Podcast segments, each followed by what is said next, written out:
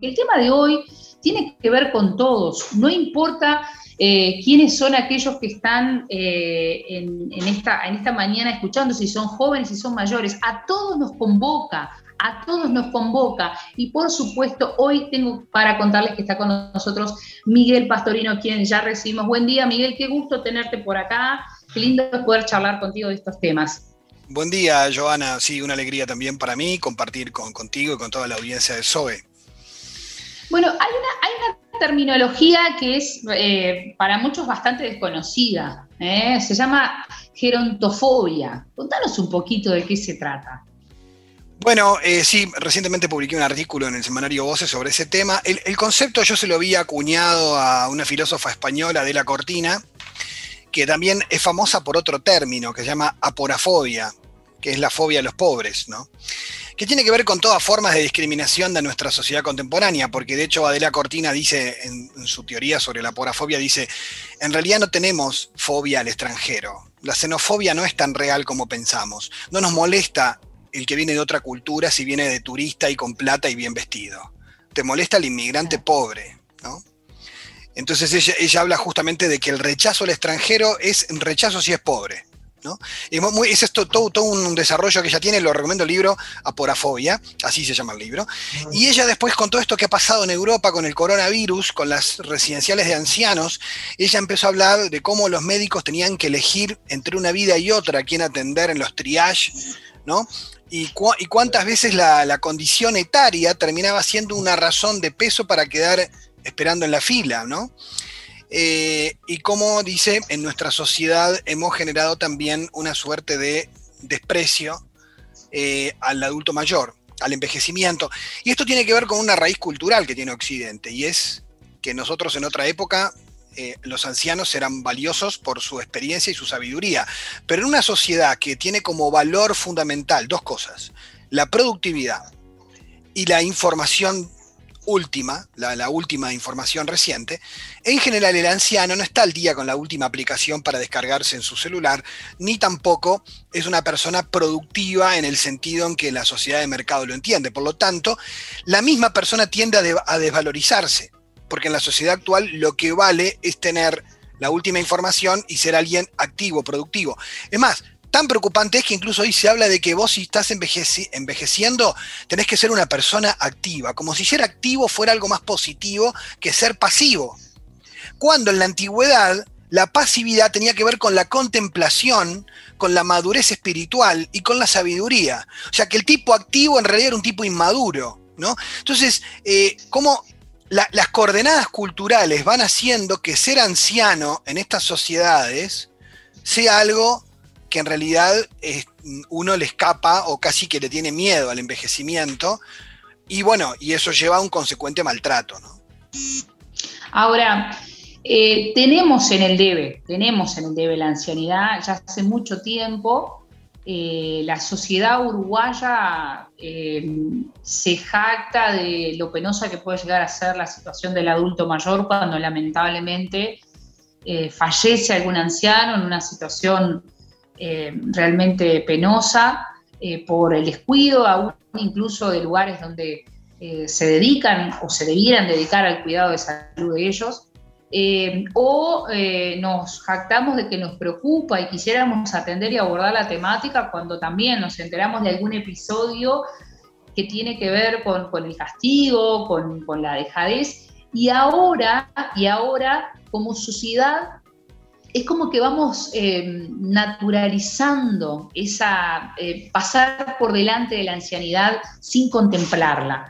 Es como que de a poco nos vamos, se nos va cauterizando la mente frente eh, al dolor del otro, a la situación de soledad, por ejemplo, del adulto mayor, y eh, vamos transitando por la vida como si eso en realidad no dependiese de los otros, o sea, del resto de la sociedad que de alguna manera podría hacer algo para que esa situación cambie. Sí, bueno, pero eso tiene que ver, como te digo, con una cuestión que no tiene que ver con acciones, sino con una mentalidad. O sea, y el problema es que los cambios de mentalidad son los más difíciles de lograr, porque nosotros venimos eh. naturalizando pensar de determinada manera fácilmente nosotros rechazamos la muerte, porque en nuestras sociedades la muerte es un tabú. porque cuando las culturas tienen un, un, contexto religioso y espiritual, la muerte es mucho más fácilmente asumida. Pero en una sociedad secularizada como la uruguaya, la muerte es una violencia brutal para los proyectos de vida. Por lo tanto, la muerte es algo que hay que esquivar. La vejez los, medievales hablaban de que la vejez era la meditación para la muerte, porque era prepararse para ese momento. Con lo cual, la vejez también es algo que hay que esquivar, la enfermedad, el deterioro, porque todo en el fondo es algo que hace vislumbrar el horizonte de la finitud, de la contingencia humana, de que vamos a morir.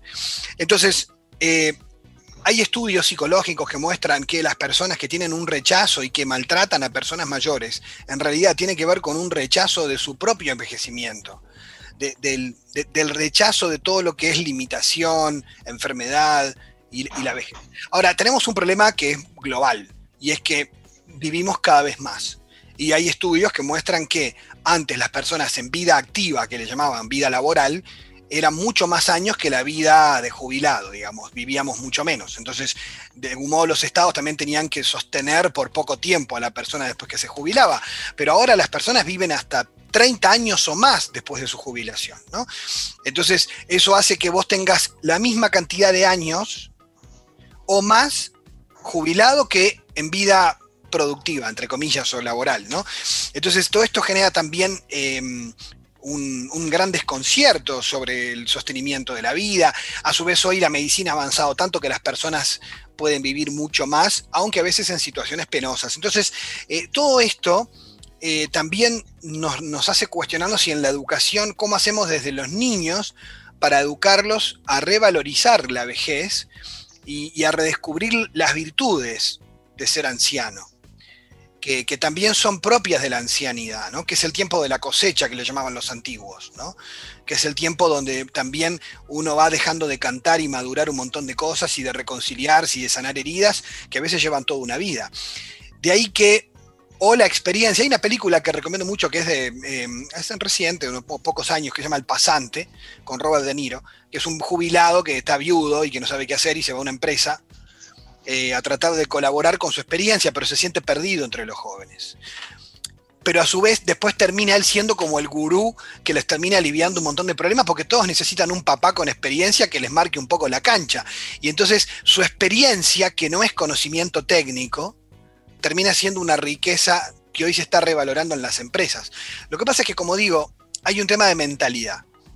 Y entonces, si nosotros no amamos nuestra vida en cualquiera de sus condiciones y situación, si no entendemos que un ser humano vale por ser ser humano en cualquier situación en la que esté, sea joven, niño, anciano, hemos evolucionado como sociedad occidental, antes los niños no valían nada, las mujeres tampoco, y obviamente los esclavos. Bueno, hemos evolucionado, pero, pero a veces, aunque teóricamente hemos evolucionado en la práctica, cuando se trata a un ser humano como si fuera menos humano, se lo está deshumanizando. Y a veces el maltrato a la vejez en nuestra sociedad es como si fueran vidas que valen menos. Ahora, creo que ese es el grave problema que tenemos. Creo que esto que hoy como sociedad podemos analizar vos y yo, incluso la audiencia que nos está escuchando, eh, sin embargo, es este, más que abordado por este, quienes pueden hacer algo, es aprovechado para, para otro beneficio, no necesariamente para solucionar el tema de la vejez o para atender el problema que está teniendo este, la ancianidad. Y en ese caso pienso cómo nosotros eh, hemos permitido justamente que, que aparezcan leyes que recogen los legisladores que justamente van contra lo más valioso del ser humano, que es la vida. Y ahí, justamente esta semana estuvimos hablando con Diego Velasco, hablando de la dignidad humana, qué, cuál es la verdadera dignidad humana y, cómo definitivamente esto de, de si no, no, no, velamos por ella y de que realmente se resguarde, podemos caer en categorizar a la sociedad y hacer que algunos sean, algunos ciudadanos incluso este, sean no dignos. Y justamente como caen en esa clasificación errónea, es que los legisladores cometen realmente una falta que es la de permitir que eso suceda y a partir de ahí se da eh, la aparición de leyes que, bueno, que justamente van, atentan contra, ciudadanos que, realmente no tienen una, otra categoría, porque no es verdad que haya otra categoría, no hay categoría de seres humanos. Somos todos seres humanos, somos todas personas y todos tenemos los mismos derechos y la misma dignidad. Creo que es lo peligroso y ahí es donde lo vinculamos con el tema que hoy tiene nuestro país, ese proyecto de ley que hemos escuchado hablar muchas veces, que es el de Ope Pasquet, que habla sobre la eutanasia, el suicidio asistido y cómo eso se vincula con todo esto que nos está pasando como sociedad, Miguel. Sí, bueno, ahí entran muchas más puntas. Yo creo que también hay un tema ahí que quiero mencionar de lo que tocaste al pasar y es eh, no solo con los ancianos, o sea, en general eh, vivimos en una sociedad muy individualista, muy narcisista, donde las personas se miran todo el tiempo a sí mismas es la cultura que yo llamo de la selfie, donde no hay más gente que yo en la foto. Entonces, obviamente los demás no interesan y la gente defiende derechos, pero siempre y cuando sean para él. Los derechos de los otros no interesan. Entonces, hay, hay vidas humanas, como dijeron una vez la profesora Susana Mangana, hay cadáveres que valen menos, porque un atentado en una ciudad europea cometida por el Estado Islámico es un escándalo durante semanas en la prensa, pero si mueren 150 africanos por un atentado terrorista, no es noticia, porque son africanos. ¿no? Entonces yo creo que todavía tenemos un debe con este tema, de que hacemos prédica de los derechos humanos, pero en realidad eh, no, no es verdad que nosotros creemos que todas las vidas... Que nos duele la misma muerte, ¿no? Que nos duele la, que frente a una misma situación nos duele verdaderamente la persona. Eh, no nos duelen de la misma manera, porque eso tiene que ver con lo que decíamos, nos vamos como deshumanizando frente al dolor. Y, porque también el otro no lo percibimos como, como lo que es, como alguien que es como yo y que sufre como yo y que y a veces es verdad que como que nos desensibilizamos, pero por otra parte, increíblemente, estamos en una sociedad que moraliza muchísimo sobre otros temas, eh, por ejemplo, con el tema de la eutanasia que tú mencionaste, yo creo que el primer problema que tenemos en el país y en el mundo entero con este tema, que se está discutiendo en varios países, es una gran confusión en cuanto a los conceptos, que creo que muchos se aprovechan de eso, pero creo que hay una gran confusión sobre muchos temas que están ahí volcados. Y, te digo, por ejemplo, muchos argumentan el sí a la eutanasia desde dos argumentos que creo que mucha gente los cree legítimamente. Creen que es un acto de libertad, porque cada uno debería decidir sobre su propia vida y sobre su propio cuerpo, y si quiero morir, puedo morir. Y el otro argumento es el de la compasión, porque fíjate que una persona que está sufriendo insoportablemente y está a punto de morir, qué, mejor y más compasivo que ayudarlo a morir, dicen que en realidad es matarlo. El problema es que esto no parte de la realidad, no parte de problemas reales, porque lo primero que sucede es que eh, en primer lugar, las personas que están sufriendo insoportablemente por una enfermedad o por una depresión cercana a una, por una enfermedad terminal, en realidad no son personas que estén en, en, el apogeo de su libertad sentados en un escritorio diciendo qué voy a hacer con mi vida. Están como alguien que está siendo torturado. Le ofreces cualquier cosa y agarra viaje porque obviamente está desesperado. Lo que necesita es aliviar su sufrimiento, no que lo maten. Entonces es mentira que es un acto de libertad porque si no tendríamos que legislar el derecho al suicidio de cada persona en la mutualista, cuando quiera matarse lo cual es absurdo y no lo hacemos, pero sí se lo volcamos al, que sufre, al que está en una situación de mucha vulnerabilidad, con lo cual es totalmente absurdo plantearlo como un acto de libertad, porque no es eso. Porque una cosa es que una persona quiera suicidarse, esa es su libertad, pero un derecho a morir es, absurdo, porque justamente se lo quieren aplicar a la gente que es menos libre porque está sufriendo. eso es lo primero. Y, después la otra gran confusión, como acto compasivo, bueno, en realidad, yo creo que hay mucha gente que con buenas intenciones está confundida porque cree que, por ejemplo, que tener a alguien con sobrevida, enchufado a un ventilador, con 200 tubos, eh, desconectarlo es eutanasia, y eso no es eutanasia. Y mucha gente cree que eso es eutanasia, entonces es un problema, porque en realidad la ética médica va en contra de tener a alguien obstinadamente vivo cuando en realidad debería haber muerto en paz por el producto de su enfermedad, con sedación y tranquilo y no tenerlo semanas más conectado cuando la persona lo único que hace es prolongarle el sufrimiento.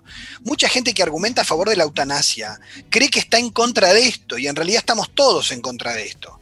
Pero es verdad que se sigue practicando y entonces mientras la medicina no respete que la persona pueda morir muchas veces antes de que le hagan muchos más tratamientos porque sencillamente le provocarían mucho más sufrimiento innecesario, la ética médica manda una adecuación terapéutica, o sea, ser un tratamiento adecuado, no obstinarse en mantenerlo vivo. Entonces, a muchos médicos en Uruguay le preguntaron, ¿usted está en contra de la obstinación terapéutica? Sí, claro, y obvio.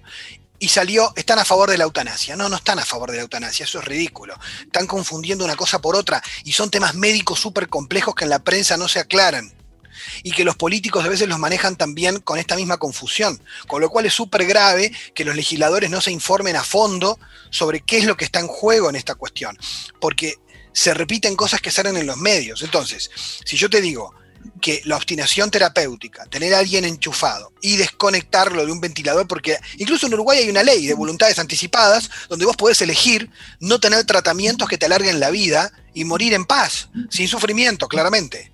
De hecho, hoy los cuidados paliativos logran que una persona pueda morir sin ningún tipo de dolor.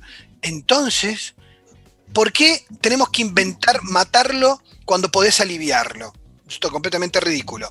Lo que pasa es que no se conoce de cuidados paliativos, no todos los uruguayos tienen acceso, con lo cual eso sí es una emergencia, sí es una prioridad, y ahora con, colapsando el sistema de salud por el coronavirus, las personas necesitan en todas partes buenos cuidados. Entonces, bueno, yo creo que esta sí es una prioridad que hay un proyecto de ley en el Parlamento esperando, que es el de universalizar los cuidados paliativos.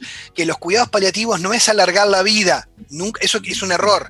Los cuidados paliativos es paliar el dolor, aliviar a la persona, acompañarla en el buen morir, ayudarlo a morir con dignidad. No es matarlo. Y acá quiero, quiero aprovechar, Joana, solo una cosa, porque este es el gran mito que tienen. Me ha pasado con, con amigos cercanos que te dice, no, Miguel, yo estoy a favor de la eutanasia y se practica en Uruguay, que es una cosa que Ope Pasquet dice, y eso es falso, no se practica. Lo que pasa es que se lo confunde con la sedación paliativa. Cuando a vos, Joana, por ejemplo, o a mí, nos dicen por un familiar, mirá que lo vamos a sedar, venía a despedirte porque le damos unos medicamentos que, bueno, los sacamos de ambiente y ya no vas a poder hablar más con él y seguramente muera en unas horas, vos interpretás que eso lo va a matar y eso es falso. Lo que pasa es que a veces hay muy mala comunicación médica. Lo que hay en Uruguay no es eutanasia, es sedación paliativa, que la persona le queda poco, le vienen unos síntomas horribles que no los pueden calmar con nada y le inducen un coma para que no sufra. Pero el médico no le está provocando la muerte. La sedación no provoca la muerte. En Uruguay no hay eutanasia, eso es mentira. O sea, eso es una gran confusión. Entonces, los argumentos que se esgrimen a favor de la eutanasia, de que en realidad se practica, es falso. De que es un acto compasivo, es falso porque matar a alguien no es un acto compasivo. Compasión es aliviar el dolor. Y no es un acto de libertad porque las personas libres son justamente las que tienen todas las opciones para elegir y no están bajo un sufrimiento insoportable. Aclarado esto, me parece a mí que lo más triste vinculado a lo que veníamos hablando es que justamente los más vulnerables los más ancianos le mandemos el mensaje diciéndole, ya está. Una amiga psicóloga me dice que muchos ancianos que ella atiende, la mayoría están convencidos que son una carga. Porque ellos se autoconvencieron en esta sociedad que desprecia a los ancianos, los ancianos se desprecian a sí mismos, es terrible. Ellos creen que son una carga. Y cuando te dicen, yo soy una carga para mi familia, lo que están necesitando no es que le digas, ah, sos una carga, muy bien, ¿querés que te aliviemos el problema? Te lo solucionamos, te matamos.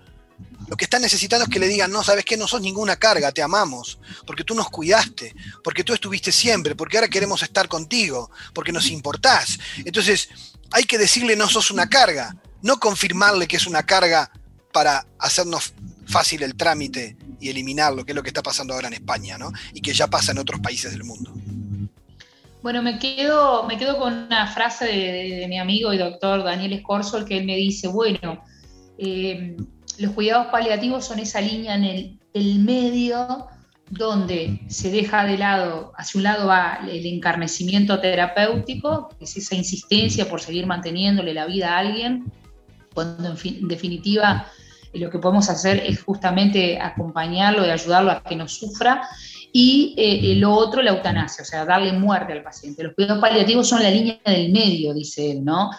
Y, definitivamente, en cuanto a lo que vos me decías, el tema de la sedación, que es bueno insistir en este tema, en lo personal me pasó hace muy poco, en febrero yo tuve un familiar directo, una abuela, que tuvimos que, acompañarla justamente hasta el último momento, donde eh, decidimos no seguir con un tratamiento, ella decidió no seguir continuar con un tratamiento porque no, era, no, iba a cambiar la situación de ella, su pronóstico era que, bueno, que llegaba el momento, su propio cuerpo iba, iba a descompensarse de tal manera que ella iba a tener que fallecer, entonces llevarla para un lado, traerla para el otro, era era, prolongar el sufrimiento cuando ella lo que necesitaba era justamente estar aliviada y poder estar ese tiempo, su último tiempo, acompañada y sostenida.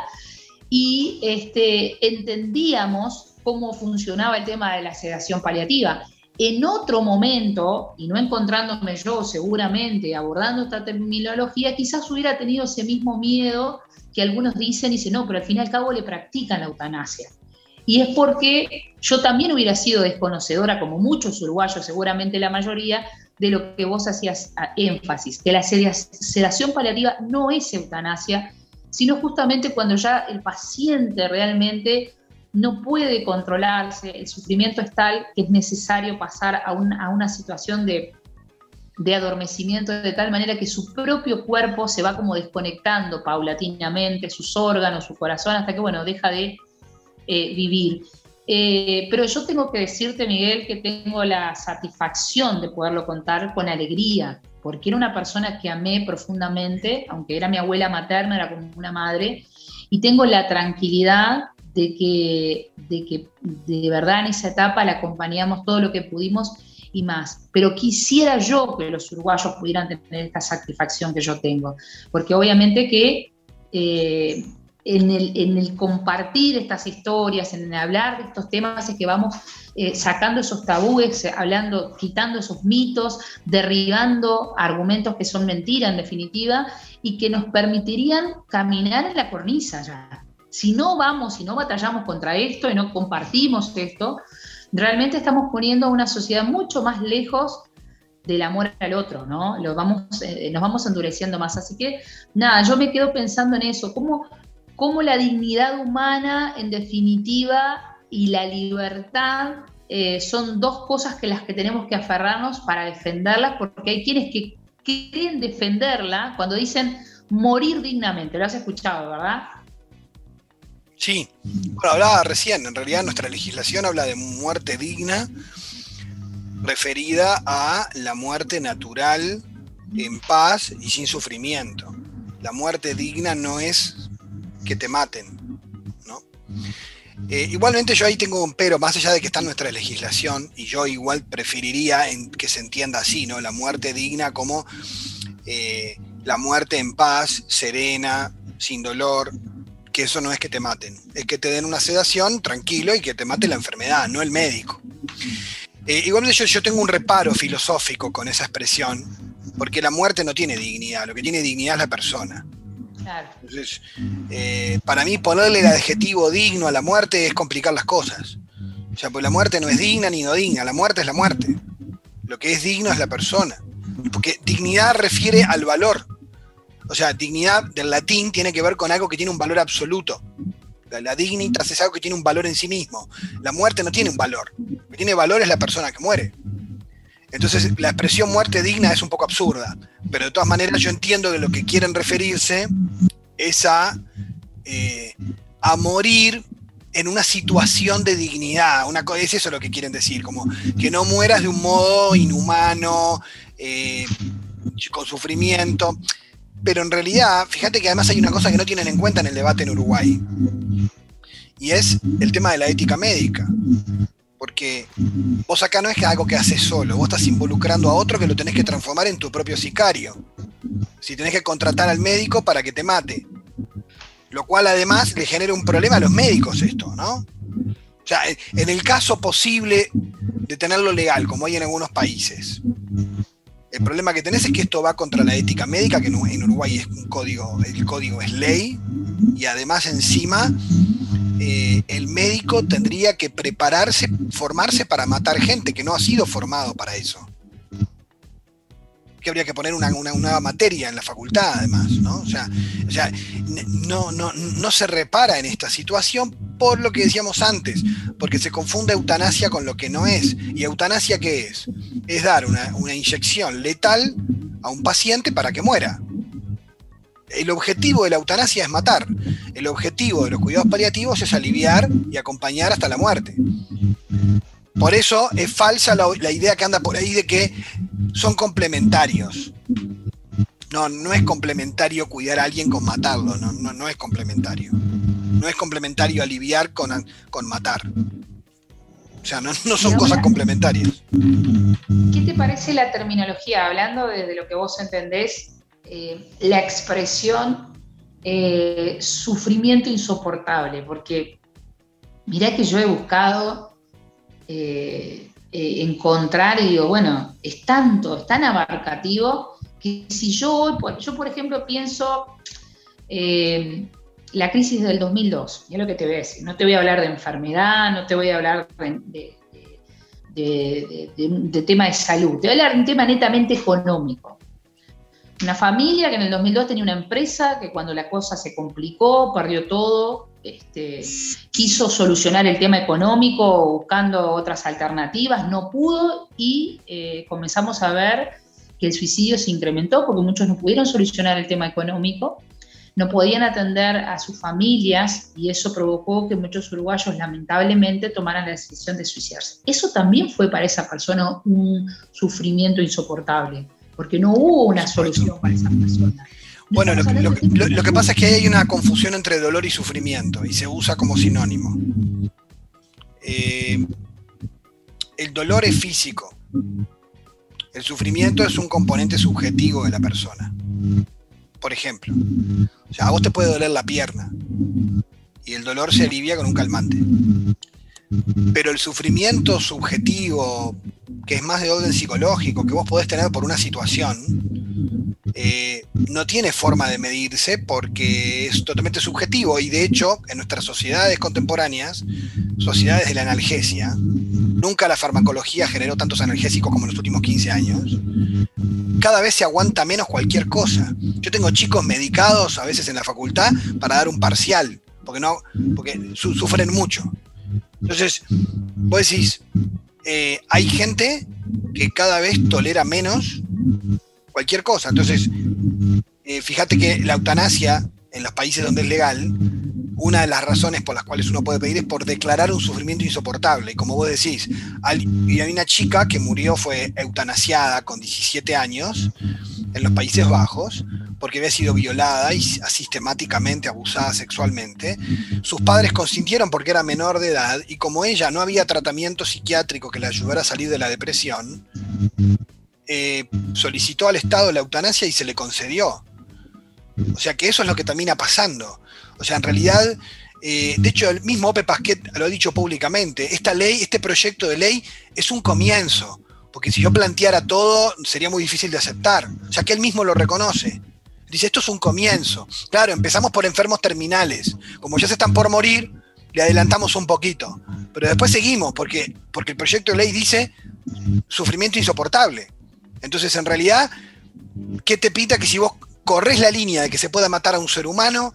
Y bueno, hoy son enfermos terminales, ya en otros países sucede. Después siguen por los ancianos con demencia porque tienen una vida que se considera indigna, porque es una persona que tiene problemas cognitivos graves, que, vive de un modo que lo considera indigno para su personalidad anterior y las propias personas lo piden. Entonces, seguís con ancianos con demencia. Hoy en Canadá, un discapacitado puede pedir eutanasia por considerar su vida indigna. Entonces, ¿qué mensaje le das a la discapacidad, a la ancianidad, a la demencia, a la vejez? Que son vidas descartables. Eso es lo que termina pasando. pero esto no es una cosa que dice Miguel Pastorino, esto es un hecho en los Países Bajos, es un hecho en Canadá, en algunas partes de Canadá, eh, donde cuando yo hay una vida humana que la puedo eliminar, después, ¿quién dice que otras no pueden ser eliminadas? Y entonces el supuesto derecho a morir después termina siendo casi que una especie de, de como, eh, como de permisión, no, del suicidio total. ¿no?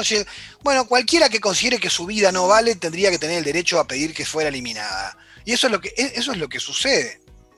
Claro, algunos te van a decir, bueno, pero mirá, mirá los números, no se mata a todo el mundo. Bueno, sí, claro, es cierto. Pero vos mirá las cifras en Uruguay de índice de suicidio.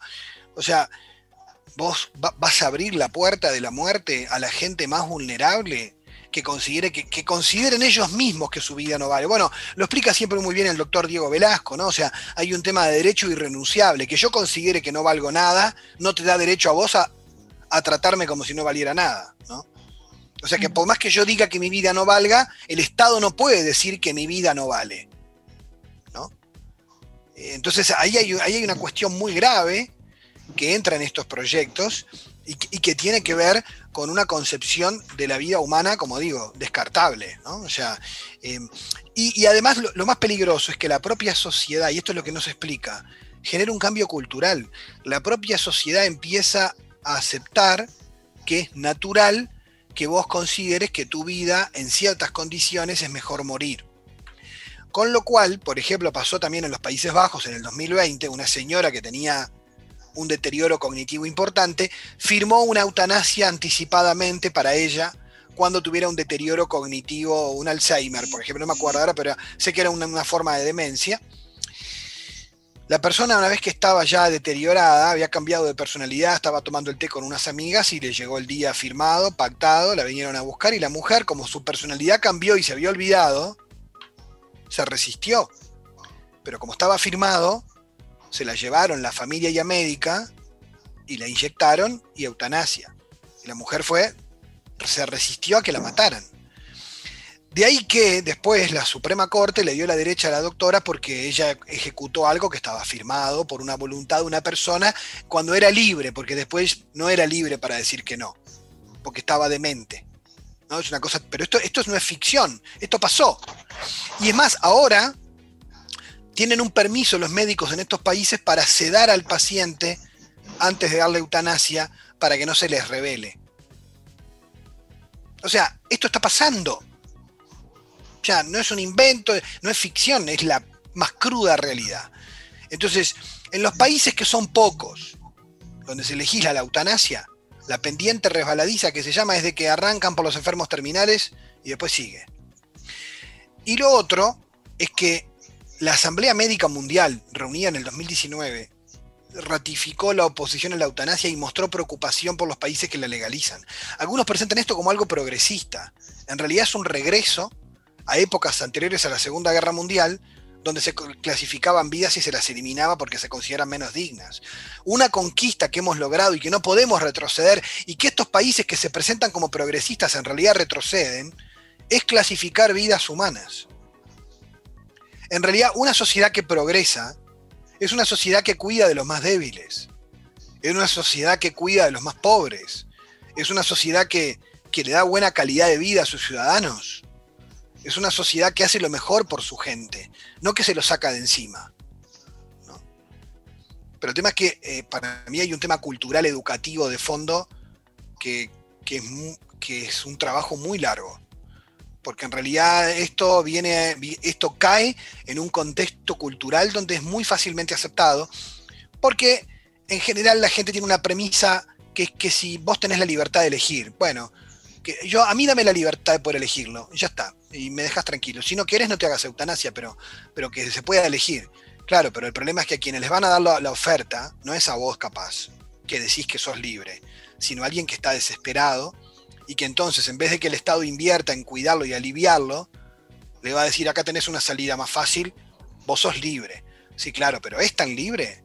Si está sufriendo, no es libre. Entonces es una hipocresía brutal. Bueno, la verdad que la mañana ha sido una mañana realmente que hemos podido aprovechar. Eh, mirá, pero mirá, ¿sabes lo que pasa? Que nos debemos estos baños de realidad día por medio, porque eh, yo, yo, le, yo este, hace unos años discutía con un amigo y le decía, mirá, tanta película de guerra, muerte por acá, este, seguramente que cuando vayas por la calle y te encuentres una persona durmiendo en la calle, te va a parecer lo más normal, porque si ya consumís, que decía yo, ¿no? yo le decía, hablaba de lo que se consumía, ¿no? lo que estábamos acostumbrados a ver el dolor comienza a quedarte como, bueno, como algo que está ahí, pero como que no lo lográs sentir. Solamente lo sentís por vos, por el otro no. A vos te, a vos te preocupa si vos estás sufriendo, si a vos no te va bien, si a vos, si a vos, si a vos. Entonces, era un poco lo que hablabas hoy, ¿no? Este, pero bueno, nos debemos este, este baño de realidad. Somos, estamos bastante lejanos a la verdadera defensa de los derechos humanos. Porque cuando, cuando vamos a dar este paso, si es que lo damos, y ojalá que no, que, el Uruguay, que nuestros legisladores realmente piensen en lo que estamos, de lo que estamos tratando, eh, entonces estamos, estamos incluso arremetiendo contra lo que decimos defender, que son los derechos humanos.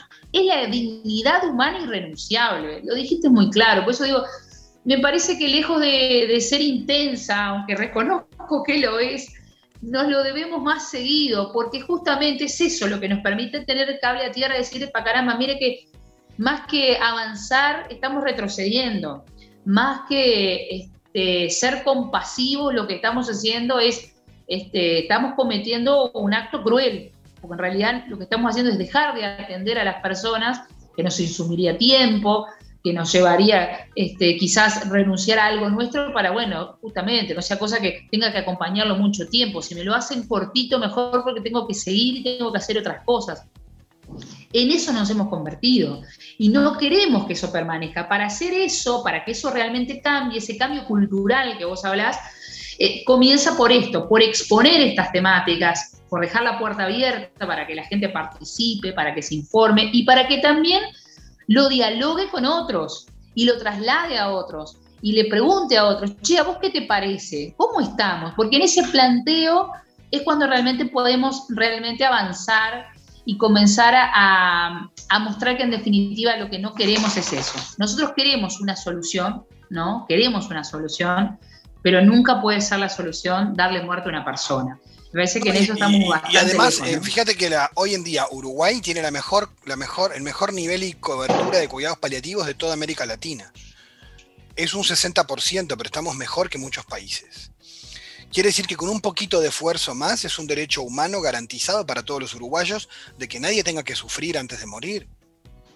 ¿Por qué? Si es posible lograrlo, ¿por qué tenemos que inventar eh, formas sutiles de descartar gente cuando en realidad podemos aliviarlo y podemos darle una calidad de vida propia de la dignidad humana antes de morir.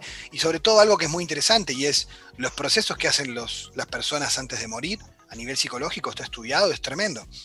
Tienen, tienen episodios de cambios de humor, de estados anímicos, eh, pasan por momentos donde se deprimen, quieren morir, después salen de ahí y empiezan a, sanar las heridas de su historia de vida, se reconcilian, se despiden, cierran su vida. Entonces yo, si lo agarro en el momento depresivo y le digo, bueno, dale, vamos por la eutanasia, le estoy privando a esa única vida humana de tal vez sanar heridas, de perdonar, de despedirse, de cerrar la vida, la única que tiene.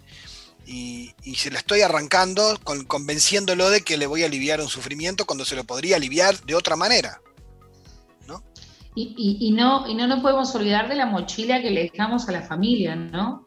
Porque vos lo decías, vos decías, bueno, tener que salir a buscar el médico que quiera practicar la eutanasia, que quiera darle muerte a ese familiar que vos querés y con lo que te, con lo que te genera, porque no solamente ese proceso del cual vos hablás de sanidad lo hace la persona que está viviendo esa situación, sino lo hace también la familia, porque es la, o sea, lo cuento de la experiencia propia, todos lo hacemos, no solamente el paciente, lo hace la familia y eso es, es algo que definitiva lo terminás agradeciendo.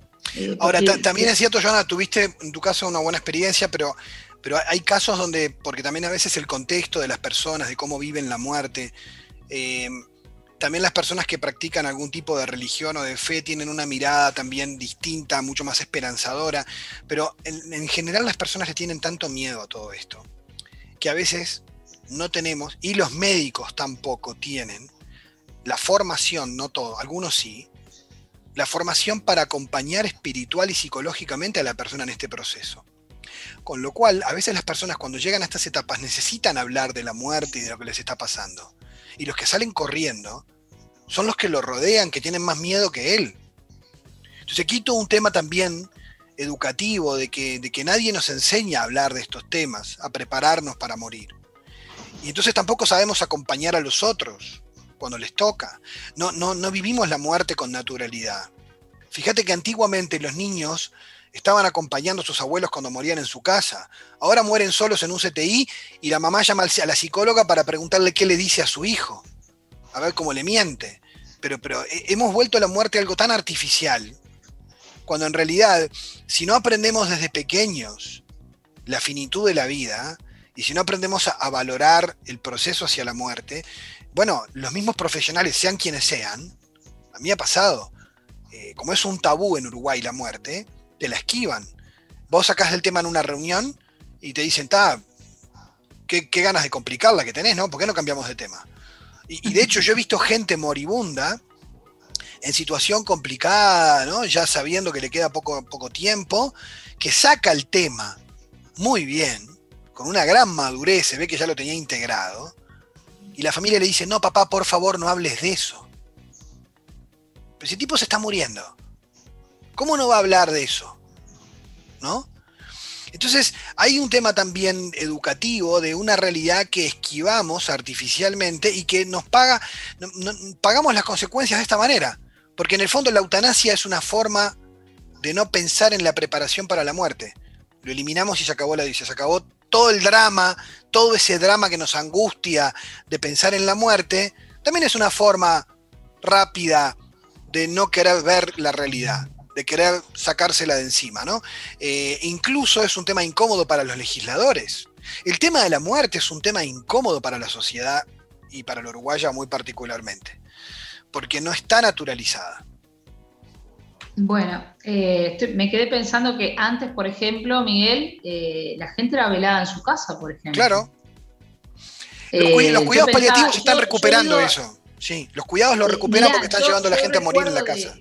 Sí. bueno, yo, recuerdo a, ir a la casa de tías abuelas mías, donde ellas mismas te decían lo más normal, acá, en esta el, en el cuarto este o en tal habitación, velamos a tal tío, a tal abuelo, y, y, uno, y uno, viste, que era, como era chico en realidad, este, no, no, entendía, pero después este, eh, vas entendiendo que en definitiva era tan importante para ellos tener esa persona hasta el último momento y poderles servir hasta el último momento, que no era, eh, no, era para salir corriendo. Lo que pasa es que, claro, nosotros estamos en, como vos decís, eh, tenemos una sociedad que mira a la muerte como algo que todavía no saben cómo resolverlo, porque hemos alejado a, a nuestros abuelos, a los que están en esa etapa de morir, los hemos alejado de la casa. Y hoy con la pandemia es peor, porque ya aquellos que, por ejemplo, que están en un proceso de, digamos, muy complejo, incluso hasta no pueden recibir la asistencia de sus seres queridos, acercarse, a, estar un ratito con ellos, que sean 10 minutos. Está, es tan fría la muerte de nuestros abuelos en este momento, y en el mundo es igual. Sí, bueno, y ahora que tiras esto, ¿no? Me parece también, eh, lo han dicho varios, ¿no? Eh, lo, inoportuno de plantear un proyecto de eutanasia en la coyuntura sanitaria que estamos viviendo eh, y además sin tener, porque yo estoy en contra de la eutanasia, pero yo entiendo que en una sociedad democrática hay derecho a discutir y a debatirlo y por algo se proponen leyes. Pero lo mínimo de responsabilidad política que se esperaría de los legisladores es que Primero, vamos a abordar las urgencias. Y esto no es una urgencia. Primera cosa. Segundo, hay una ley de cuidados paliativos esperando para ser aprobada que daría la seguridad y el alivio a las personas. Después que tengamos eso, no es como algunas veces me han malinterpretado. Ah, entonces, si vos decís que si está eso, después puede haber eutanasia. Para mí, no, nunca eutanasia. Pero un debate sobre eutanasia ni siquiera sería justo ni lógico plantearlo sin tener resuelto primero una atención de calidad a los uruguayos, porque si no, eh, lo que ha pasado en, otros países es que cuando se aprueban, por manija, por eslogans, por, por, presiones sociales, es que eh, las personas más pobres, que no tienen buenos cuidados, son las que rápidamente comienzan a pedir la eutanasia. Entonces, yo creo que hay un tema de responsabilidad política de no poner esto primero en la agenda. Digo, porque, a ver, digo, en una sociedad democrática se puede votar a favor o en contra de esto, ¿no? Entonces, eh, me parece a mí que hay una cuestión también de responsabilidad política en, la hora de priorizar los temas, ¿no? Y, me parece que estamos en una situación eh, social, cultural y sanitaria, que un debate de este tipo no tendríamos que, que no tendríamos que estarlo teniendo en esta situación. Eso creo yo. Bueno, Miguel, eh, la verdad que nos tenemos que despedir por el día de hoy porque se viene la recta final, eh, pero yo quiero, yo quiero dejar mi compromiso a, poder hablar más seguido de estos temas. Lo necesitamos, es importante, no podemos... Esto es como, como ver a, eh, a alguien que de repente está presentando síntomas y, vos decís, bueno, este muchacho se tiene que testear porque capaz que tiene coronavirus. Viste que ahora están todo, todo el tema es con los síntomas, ¿no? Si tenés algún síntoma, tenés que consultar al médico. Bueno, la sociedad uruguaya ha dado síntomas hace mucho tiempo que está este, eh, realmente muy alejada de, las necesidades, por ejemplo, del adulto mayor, pero también de otras problemáticas que, que vulneran a, otros uruguayos en otra situación, como por ejemplo aquellos que están atravesando alguna enfermedad, y no son todos mayores, hay gente muy joven. Entonces, nada, mi compromiso a que podamos charlarlo más seguido, de que podamos ser un espacio para poder eh, acercar eh, estos temas sin tabúes, sin prejuicios, y también derribando mitos, ¿no? Y, construyendo un poco más hacia esa sociedad que realmente en el fondo quisiéramos. Lo que pasa que, claro, a veces hay que salir de la comodidad y, te tenés que dejar de ver, ya tenés que entrar a mirar al otro, y eso es lo difícil. Vos hablabas de la selfie hoy, ese fenómeno de la selfie, que siempre te mirás vos. Bueno, justamente que hay que comenzar a poner la mirada en el otro. Este, ya no todo lo que vos sentís, porque lo siento, lo hago, porque lo siento, lo practico, este, y a veces este, se trata de empezar a sentir por el otro, porque justamente, eh, no sé cómo, pero eh, el tiempo que estamos viendo es un tiempo de reflexión, un llamado a, la reflexión, pero un tiempo serio, muy serio. Este, así que nada. y, que se necesite profundizar un poco más en todos los temas, porque si no también la polarización que hay en todos los temas es por un conocimiento superficial de las cosas, e incluso por una caricatura del que piensa distinto.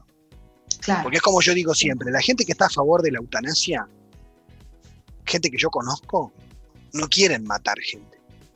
Están convencidos de un montón de errores sobre la medicina y sobre la salud y sobre los cuidados paliativos, que los hacen llegar a una, a una conclusión de que es un acto compasivo, pero en realidad lo que se necesita más en la sociedad es no tener miedo al otro, al que piensa distinto y sentarse a aclarar las cosas. Porque más allá de que no estemos de acuerdo en todo, si yo te caricaturizo, ya ni hablo contigo, no me interesa hablar contigo. Entonces, si no me interesa hablar contigo, ¿cómo podemos construir una sociedad, aún en la diferencia, si no ponemos ciertos acuerdos y cierta claridad? Yo creo que sobre este y otros temas, lo primero que hay que hacer es, como se hizo con, con los temas ahora de salud, de la vacuna, es decir, vamos a llamar a los que saben. O sea, porque si viene Juan de los Palotes a un video de YouTube y yo no sé quién es, o sea, yo no puedo escuchar a todo el mundo. O sea, yo tengo que, que decir, bueno, ¿quiénes son la gente que está dedicada a esto? Bueno, voy y pregunto. Bueno, ¿quiénes son los que están en los cuidados paliativos? ¿Vas a preguntarle a cualquier médico?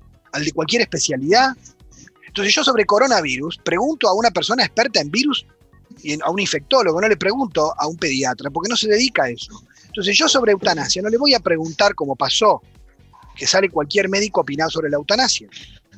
Le voy a preguntar a alguien que es un experto en cuidados paliativos. ¿Por qué? Porque lidia con la muerte todo el tiempo y esa persona sí que sabe de eso. Entonces, eh, no, es una cuestión de, porque eso es otro tema en la sociedad. Todos tenemos derecho a opinar, pero no todos saben lo mismo. Entonces yo de derecho pregunto a un abogado. Podrá estar equivocado, pero más que yo va a saber. O sea, no, puedo vivir poniendo todas las opiniones al mismo nivel, que eso es un peligro, ¿no? Pero bueno, lo seguiremos otro día, Joana. Gracias. Mira, la puerta siempre abierta y cuando, cuando sí puedas disponer de tiempo, vamos a seguir charlando. Muchísimas gracias, Miguel, por acompañarnos en esta mañana. Te despedimos.